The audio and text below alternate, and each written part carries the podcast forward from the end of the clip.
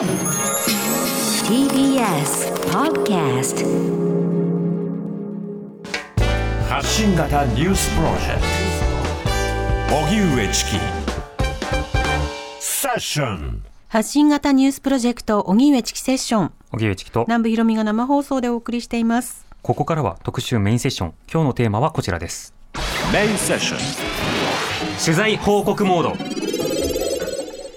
シリーズ東日本大震災10年東京電力福島第一原発事故による帰還困難区域の内と外その実情とは？東日本大震災に伴う東京電力福島第一原子力発電所の事故から間もなく10年。いまだ溶け落ちた核燃料デブリの取り出しは手つかずで汚染水も日に日に増えています。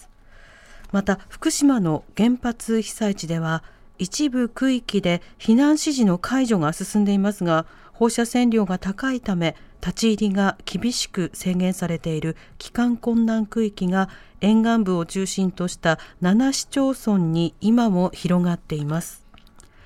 政府も原発被災地について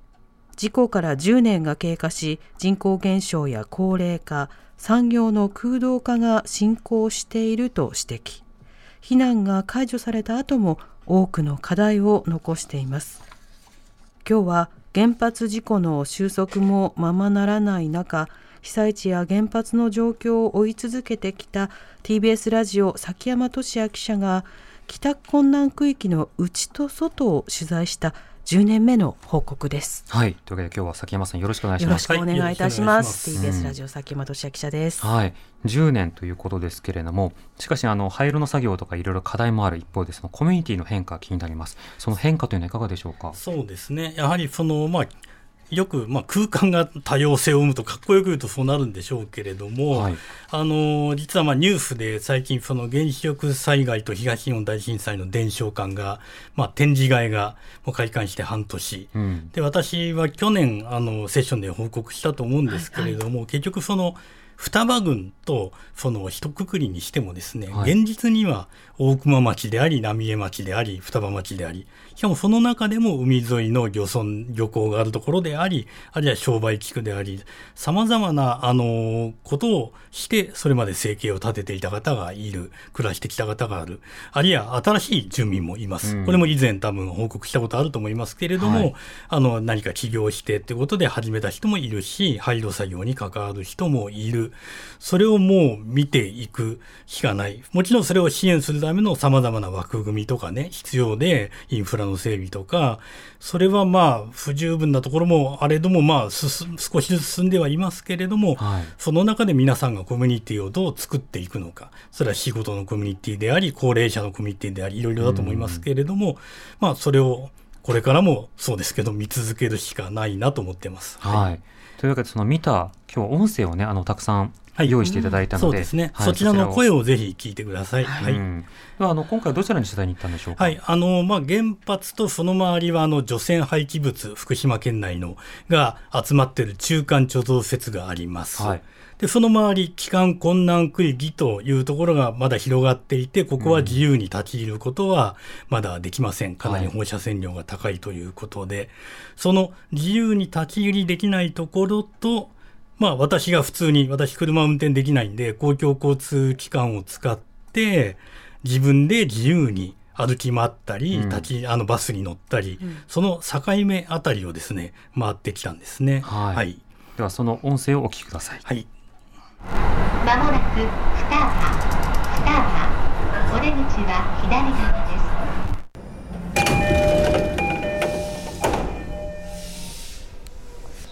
常磐線の双葉駅に、えー降りました。この電車ちょうど今8時45分ですけれども、えー降りたのは私1人だけです町内への立ち入り稼働時間となりました一時帰宅される方も公益目的にて業務をされる方も安全に一時立ち入りをされますようもともと浪江です。今はちょっと進学で仙台の方に行ってるので仙台から来てます。今日は伝承館でアルバイトをするために降りてきました。自分が震災で被災して津波とかの被害もあっているのでそういったことを伝えるきっかけになんかなれないかなと思って伝承館でバイトを始めました。双葉駅の電車から降りてきた震災と原発事故の伝承館でアルバイトしているという大学生に会いました今ちょうどバスに乗って伝承館の方へ向かいました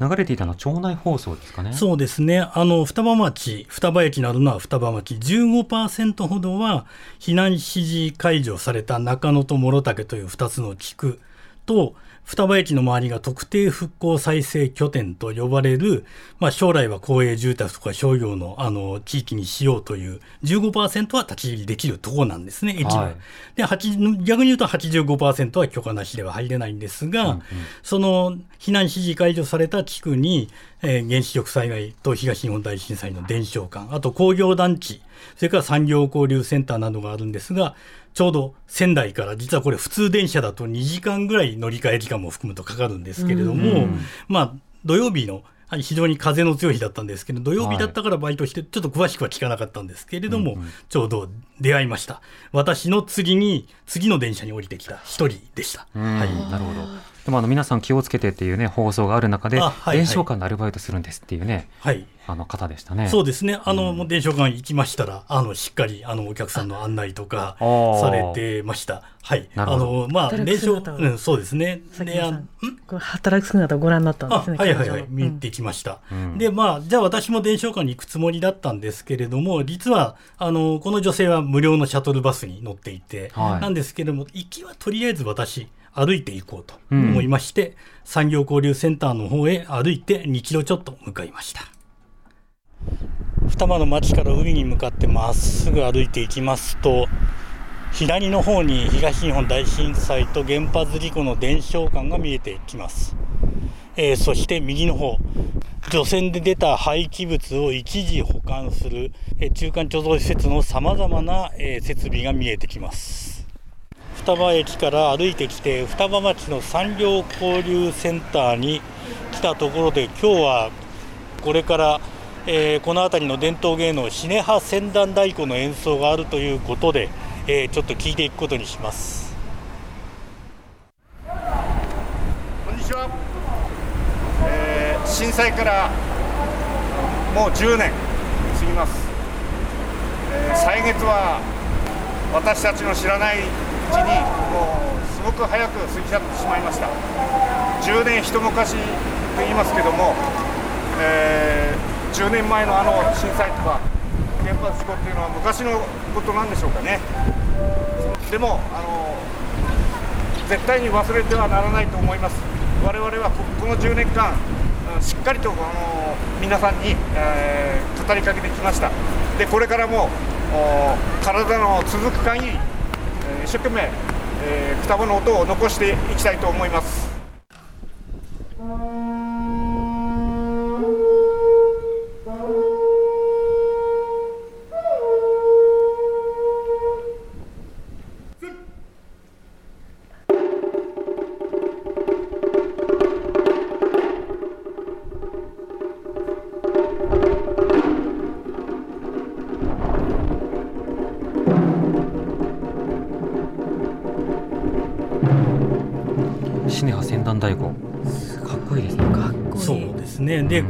の奈良浜町、あ、しあのごめんなさい、双葉町はまだ誰も住んでいないので、この方たちも避難先の復興公営住宅から公園のたびに、あのこちらに来てるわけですね。うんうんあるいは逆に埼玉双葉町の方が大勢避難してますので、埼玉で披露することもあります。福島県内、埼玉県内いろいろなところでこうやってまあ太鼓の保存会ということでうん。活動を続けてきたんです。ちょうどそここれ聞いてた方の中に福島同じ福島県内の田村郡から来ていた、えー男性がいたので話を聞きました。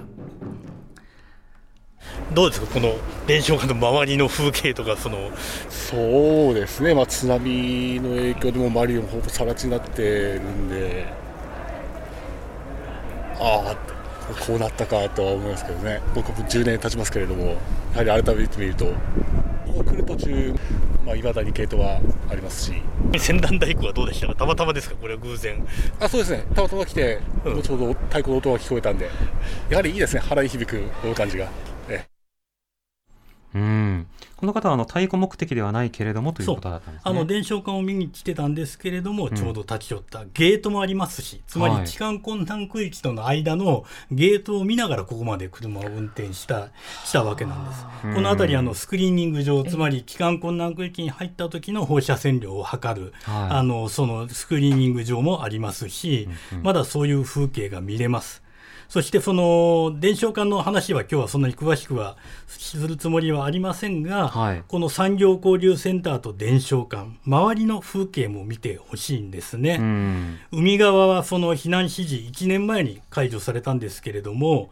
10年前津波被害の直後とあまり変わらない。せいぜいその流れてしまった車とか、はいあの家がか、まあ、まだか綺麗には片付けなく積み上げられてたり、うん。そしてすぐ南を見ると、ここは福島第一原発から4キロぐらい。はい。です。で、ちらっと原発も見えますし、その手前に広大な中間貯蔵施設が広がってます。うん。それはもう歩いて10分もかからないぐらいで、中間貯蔵施設のすぐそばまで行けます。はい。その今はもうふ黒いフレコンバッグとか皆さん、まあ、あまりなんていうかねあのい昔の映像のような気がしてるかもしれませんけれども、うんここでは普通に積み上げられているわけなんですね。はい、入ることができなかったからそもそも片付けとかいろんな作業とか支援とかあそうできなかったんですもんね。明らかに言ってみれば10年前あるいは7年前5年前いろいろな地域の風景が今まだここにはあるとうんいうことなんです。はいで一通りいろいろ見まして双葉駅に、まあ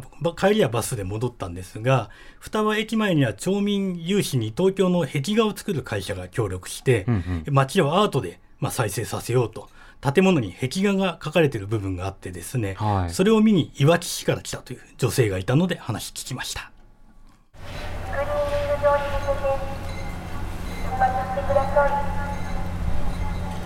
ご協力をお願い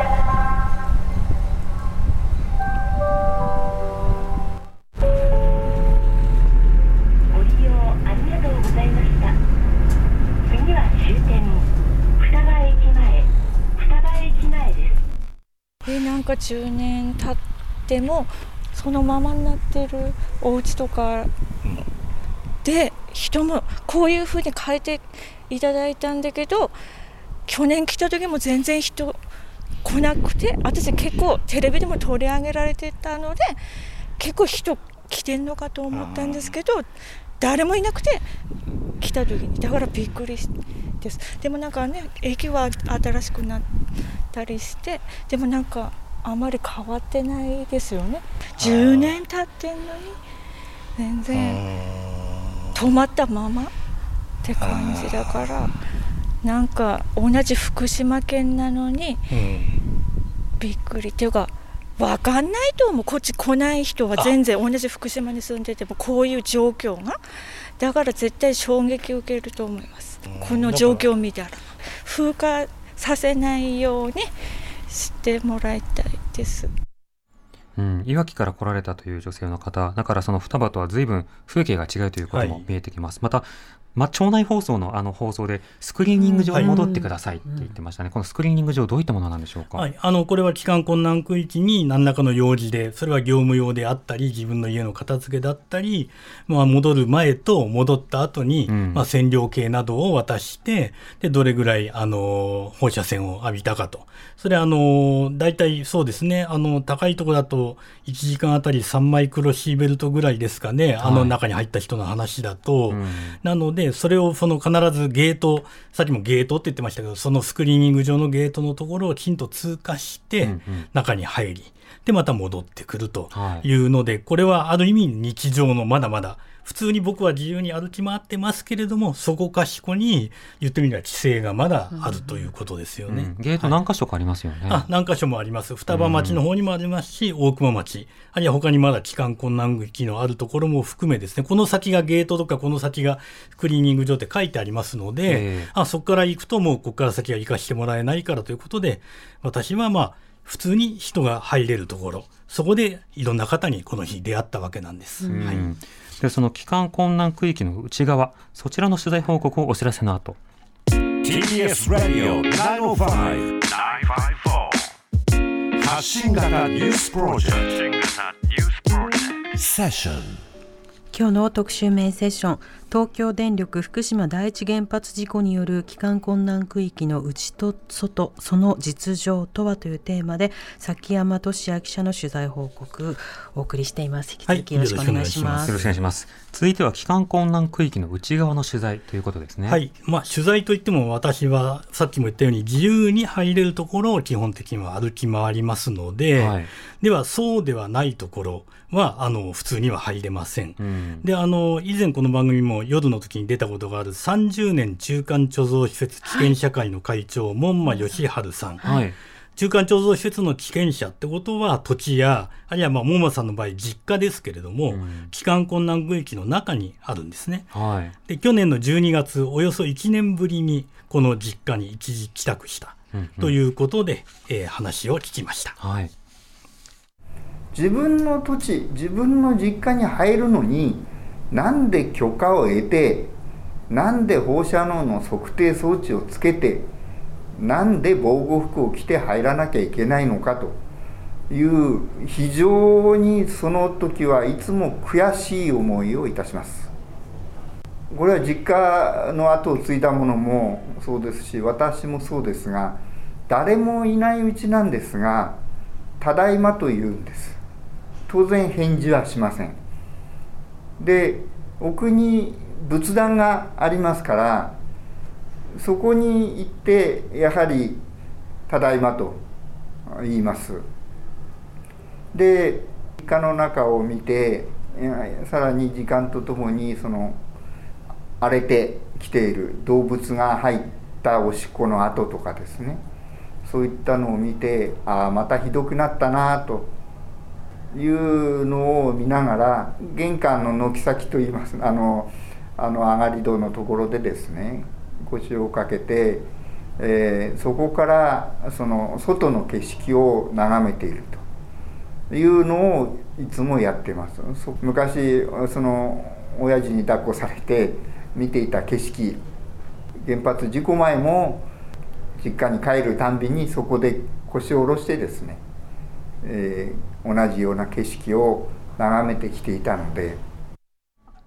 防護服と線量計がこれ一時帰宅には必要だと。しかもあの時間制限もあるということで。すそうですね。先ほど言ったように門馬さんのうちのあたり大体1時間あたり3マイクロシーベルということで、うん。例えば何かを持ち出すとかね大きなものとかもうそういうことは事実上できない、はい。まあ、ちょっとしたものをあの持ち帰ることはありますけれども事実上本当に確認するだけなんですよね。で、まあ、あの、原発が来る前、あの、実はこのモマさんのご実家は、原発の敷地から200メートルぐらい、うんはい、大変近いところなんですが、まあ、貧しい、でも山あり、川あり、川あり、海ありの自然の恵みは非常に豊かなところだった。はいまあ、食べ物は困らない。ただ、決して、あの、裕福とは言えない。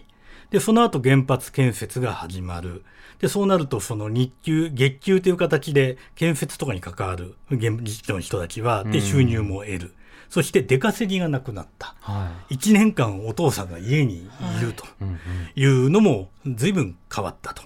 で、飲み屋さんもできたと。で、だから昔の、まあ、自然の恵みはでも引き続きあったんですけれども、え今どんな風景が見えてるのか聞きました。えー初めはやはりその以前のふるさとのままでしたがやはり周りにそのフレコンバッグとかですね、えーそういうものが高く広範囲に積まれてきまして、えーまたトラックの往来も激しくですねふるさと昔の面影が行くたんびにその削られていて、えー12月の段階ではかなりですね削られてきていると。いうことで非常にその何ともやるせない思い田んぼの中に木が生えてですねこれが毎年毎年その育ってきていると。田んぼではなくて雑木林雑木林からやがて山林になってしまうんじゃないかと。一方その当然中間貯蔵でやむを得ず土地の使用の契約をしたりまたさらにやむを得ず売買をした方のところはフレコンバッグが積まれたり、えー、建物が建ったりということになっていますから田んぼの面影は全くないということになります。うん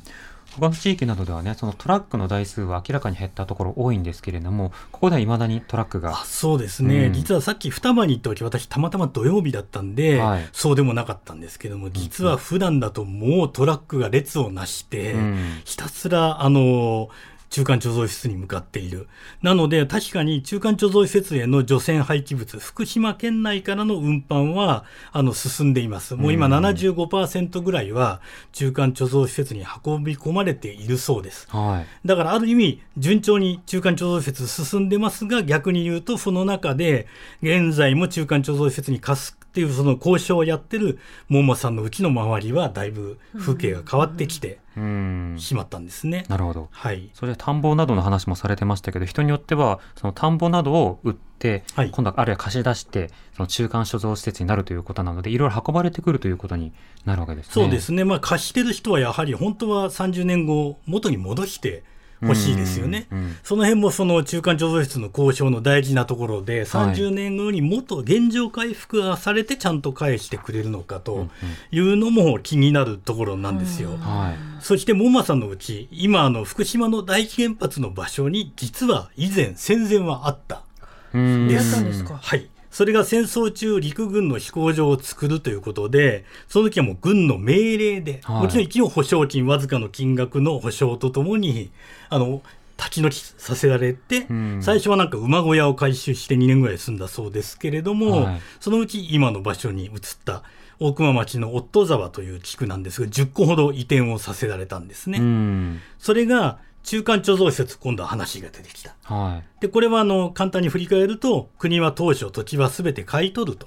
国有地にすると、うんうん、しかし、石原環境大臣の発言とかね、あの結局、金目でしょといった発言があって、はい、地権者が反発して、まあ、売る人は売る、でも貸す人は貸すと。で、この門馬さんたち、30年中間貯蔵施設危険社会は6年間以上、まずその30年後に確実に返す。うん、そしてちゃんと本来のルールに基づいた、戦争中はまさに命令で、これぐらいでもうお前立ち退けと、だったわけだけど、はい、今の世の中の公共用地に使う時のルールに基づいて保障することを求めて交渉を続けてるんですね。はい、ももさん、その変更を話してます。住民説明会や地権者説明会等を重ねるたびに国に対する不信感がこれは福島の復興のため協力してくれ。あれどこかで聞いた。お国のために協力してくれ。何かのために我慢してくれという話は全く同じ構造です。で陸軍の話では完全な命令でしたがしかし今度は環境省国はお願いという形の命令です。優しく言っても押し付けです。国のお願いは徹底的に聞かせるが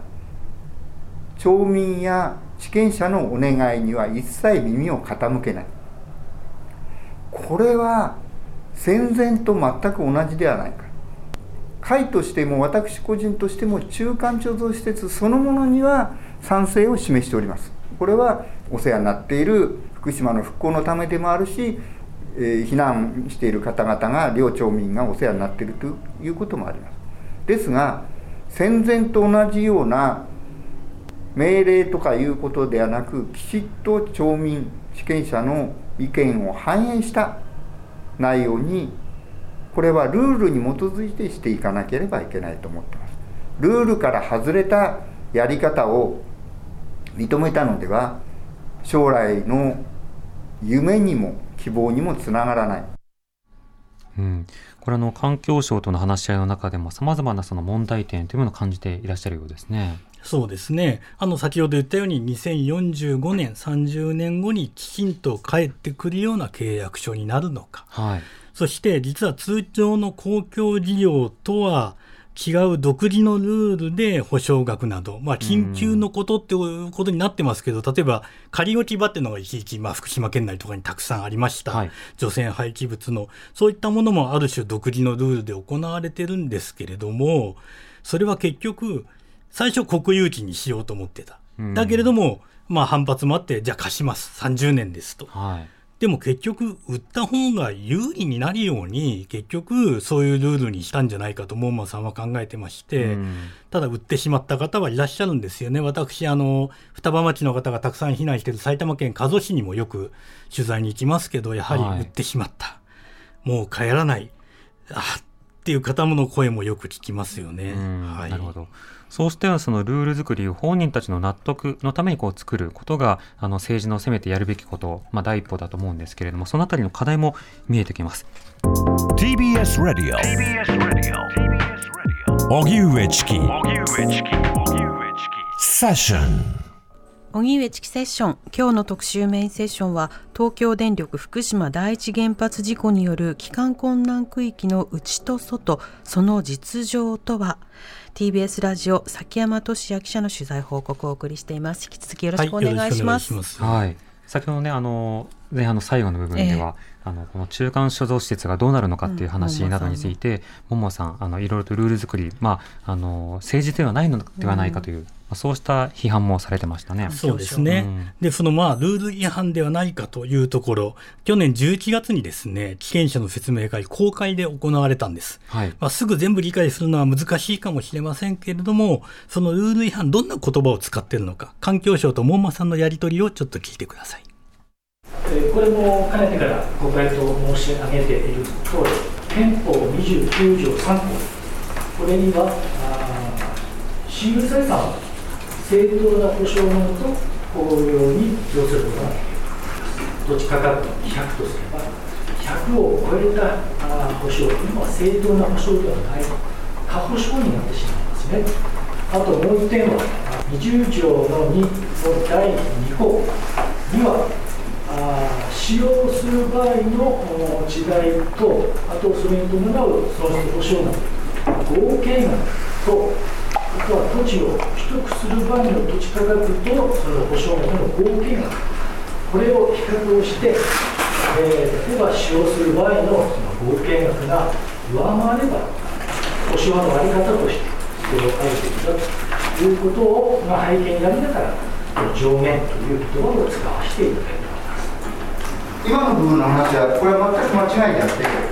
条文に超えるときはと書いてあるんだから、当然まずやらなきゃいけない。超えるときは、を否定するやり方で、それを抑え込むという考え方そのものは、これは前も確認してますが、権利を制限している、または侵害しています。ということです。これも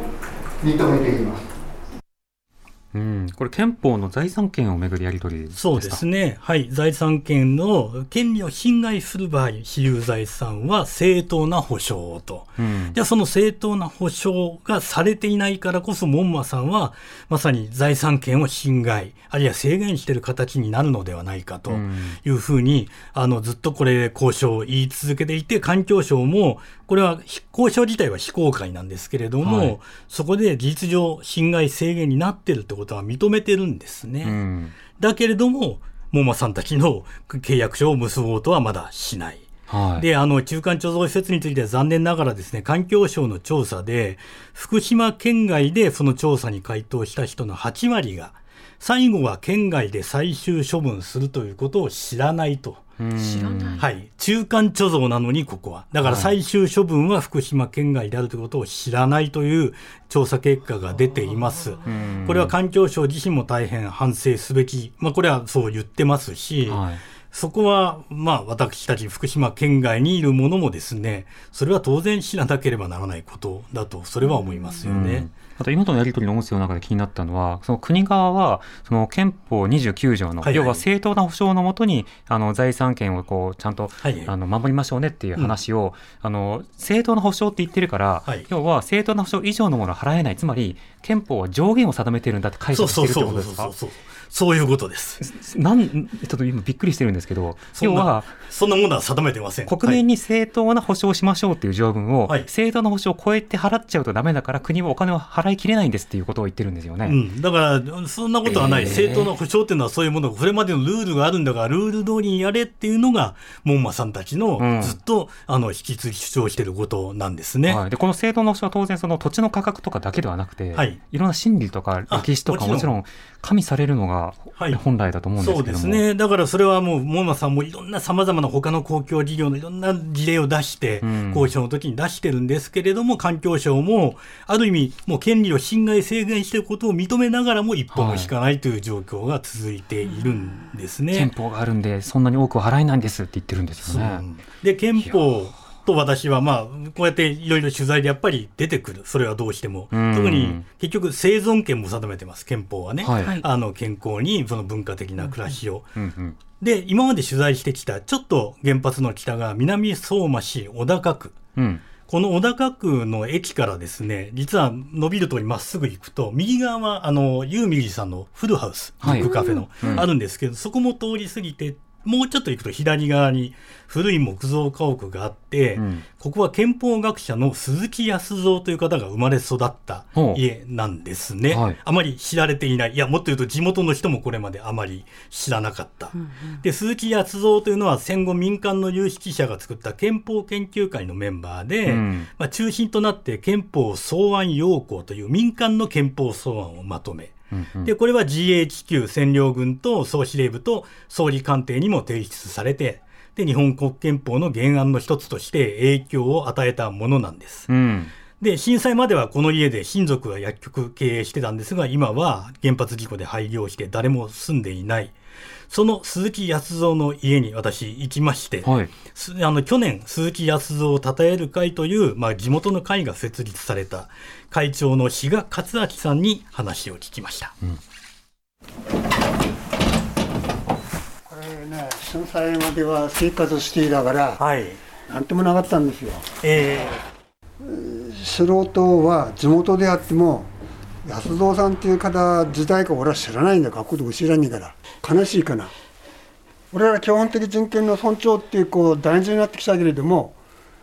知る権利とかいろんなね、じゃあどういう過程でそういう憲法になったのか、その原案を誰作ったのか、その鈴木康三っていう方はどういう純粋だったのかっていうことをやっぱちゃんと学校で教えなかったら俺らわかんないですよ、それは。うん、これ要はその生存権の議論というもの憲法に今定められてますよね、はい。それがあるおかげで生活保護とかいろんなものが定められているわけですけどそれがこの実は福島のその小高から生まれたというふうに言高の出身者の方が中心となって、もうその憲法草案要項にも、ほぼ同じ文言で生存権は書いてあるんですね。で、まあ、地元の人、実はここをもともと訪ねる予定にしてた日の1週間前に、実は震度6強、まあ、はい。小高は震度6弱だったんですけど、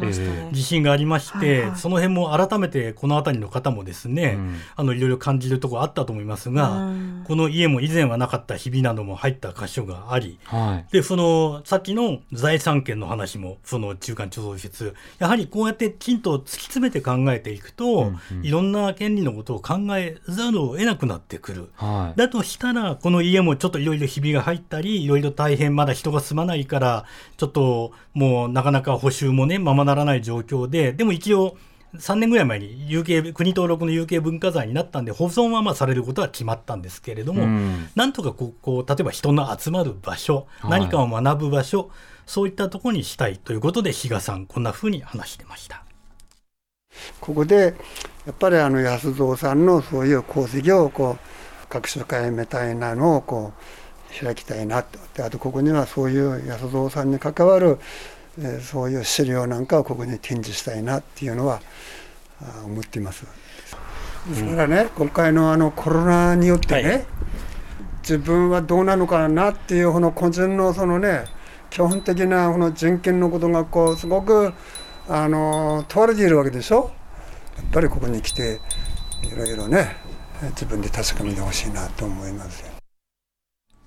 うんこれはあのそういった歴史ある建物というものを保存しつつ、まあ、教育ですよね。はい。そうあのまさにこれ憲法の日本の方々が知識に集まってその提案した中には生存権だけじゃなくて教育権も含まれていたんですけど、はい。その生存権についてここから出発したんだということを私たち地元の人たちは学べていないから、はい。そうしてのことを学ぶだけの期間をっていうのはなるほど。確かにとても大大事ですね。そうですね、小高でも結局、その、まあ、たかだか十数年前ぐらいからですかね、鈴木康三という人がいたということは分かってきたし、またそのうん。原原発事故のあった後、まあ少しずつ人が戻ってきた頃から、あの、憲法の書かれた、まあ、冊子を南相馬市として配るとか、はい。そういう形で、あの、自分たちの今置かれた状況、それは商売ができない人もいる。うん比嘉さん自身はですね、これはあの、実は漁業、あの、やってた方だったんですけど、自分の家が海のすぐそばなんで、はい防災林とかを作るためにも、立ち退か、それこそやむを得ず、まあ保証はもちろんあるし、今は別のところに家を建てているんですけれども、もう今漁業はできないんです。そういったことに一つ一つ皆さん直面してるわけですよね。うん振り返る。じこれは一体なぜこういうことに協力しなきゃいけないのか。あるいは協力するとしたら、さっき言った正当な保障なり、周りの人の同合意なり、い、ろんなことが行った上でやらなければならないのに、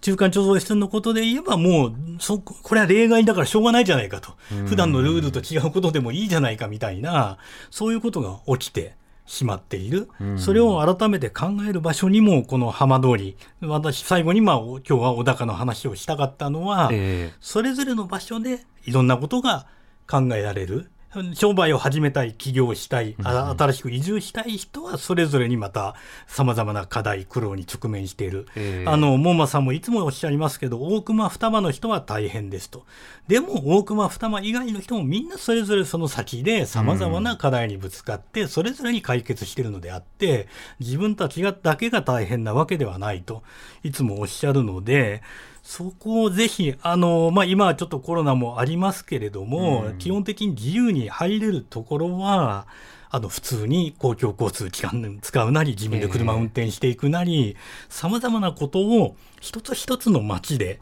感じられる。それを感じた上で私はもう、もう、まあ、はっきり言って3月11日というよりも、その次のことを考えます。はい。うんその後どうなっていくのか。そうですね。でこれ生存権が、まあ、生まれた議論の場所でもある場所で生存権を脅かされる人々がたくさん出てきてしまったことに対して、ではその憲法を、まあ、あの守るはずの国がどういった役割を果たしていくのかという、まあ、態度の一貫性というのもこれ求められてくるわけですよね。はい。で、うん製造権のその、に関しては、その一貫性もそうですし、福島県も政府だけじゃなくて、はい結局その伝承館は、その今争っている裁判については載せ、まあ、展示しないと。まさにその製造権権を抱えている、製造権について争っている。もちろん決着、裁判終わってないから確かにどういう判断が出るかはわからないですけれども、まさにそれが争われている裁判が行われていることぐらいは、それを、それをもとに議論するのが言ってみれば伝承感。うんその、ただ、はあはあ、なるほど。すごい学べますねと。それは、うん